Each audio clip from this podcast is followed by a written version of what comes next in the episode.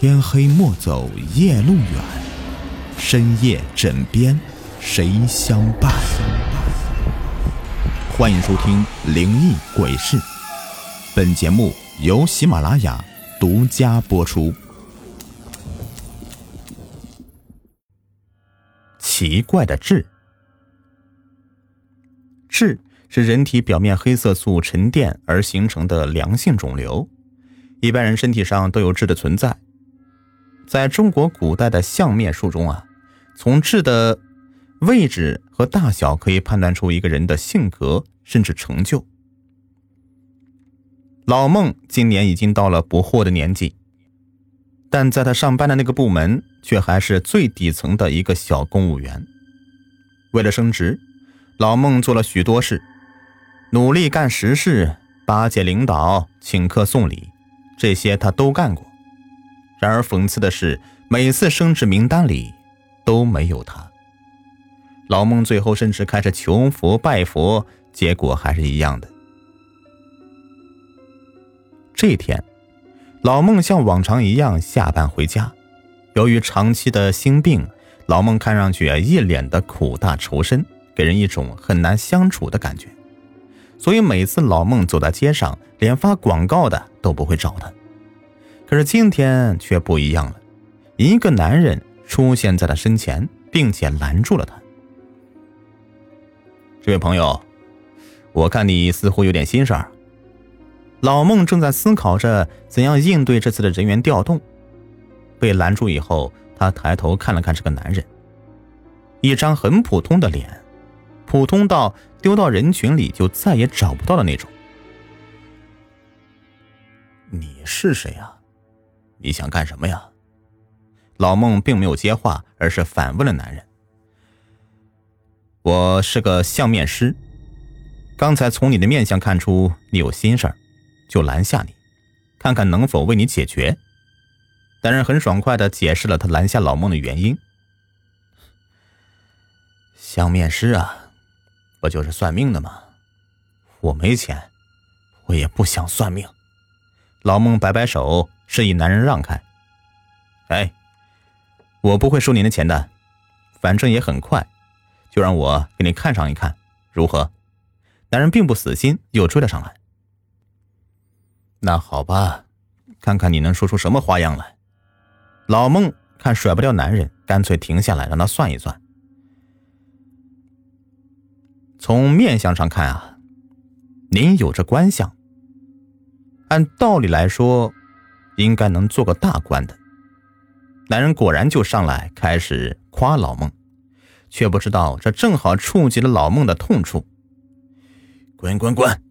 老子要当了大官，先干的就是把你们这群江湖骗子都弄到监狱里去。老孟气急败坏，差点就要动手打人。哎，别急呀，我还没说完呢。男子接着说下去：“您这面相虽有官禄。”但您却长了一颗痣，挡在了官路上。这就好比是一座山，想当官，您就得有愚公移山的毅力啊！我这今年都四十好几了，哪儿还有什么毅力拼呢？老孟听了男人这话，叹了一口气：“哎呀，你说呀，我把这痣给点喽，怎么样？是不是这官路就通了？”哎，不能点，您可千万别点。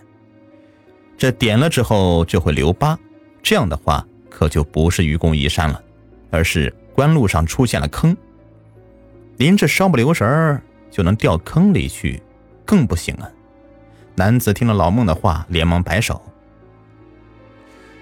那照你这意思，我这辈子当官岂不是没希望了？老孟听了男人的话，感觉天都要塌了。其实有倒是有，不过有伤天和，您还是不要用了。男人思考了一阵，为难的说道：“人不为己，天诛地灭。什么天和地和的，大不了我当上官，多办几件好事。告诉我吧，什么代价我也能出。”老孟一听有办法，急忙抓住男人的手，亲切的摇晃着。之后。老孟把那人请到家里，两人谈了一个晚上。第二天，老孟向单位请了一周的病假，和那个男人一起离开家，不知去了什么地方。一周以后，老孟回到家，那个男人却不见了。上班以后，大家都发现，老孟脸上的痣似乎和原来的位置有点不同，并且老孟的神色、气质也变得不一样了。虽说这老孟还是那个老孟，但总感觉换了个人。紧接着，单位人员调动，大家都认为不会变动的老孟，却升迁做了小组长。一年之后，老孟连升了好几级，最后直接成为他们那个部门的副部长。原来这是一件可喜可贺的事，但是老孟却怎么也高兴不起来。原来。他脸上的那颗痣最近越来越大，已经是原来的三倍大小了。去医院检查，医生也说没有癌变的迹象，如果点掉可能会留下一个很大的疤。这样老孟很是苦恼。这天下班，正当老孟和同事们寒暄着中午吃什么的时候，门口来了几名警察。他们向老孟出示完逮捕令之后，就直接把老孟给带走了。同事们都议论纷纷，觉得老孟肯定是贪污被人家举报了。可是几天之后的事实，却叫人大吃一惊。老孟涉嫌谋杀一名年轻女孩，并且剥下了她的脸皮。在监狱里，老孟交代了一切。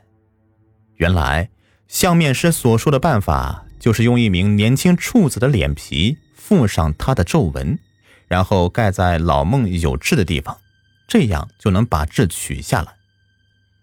但是取下来的痣必须再移回身体上，所以大家看到老孟的痣似乎位置不一样了。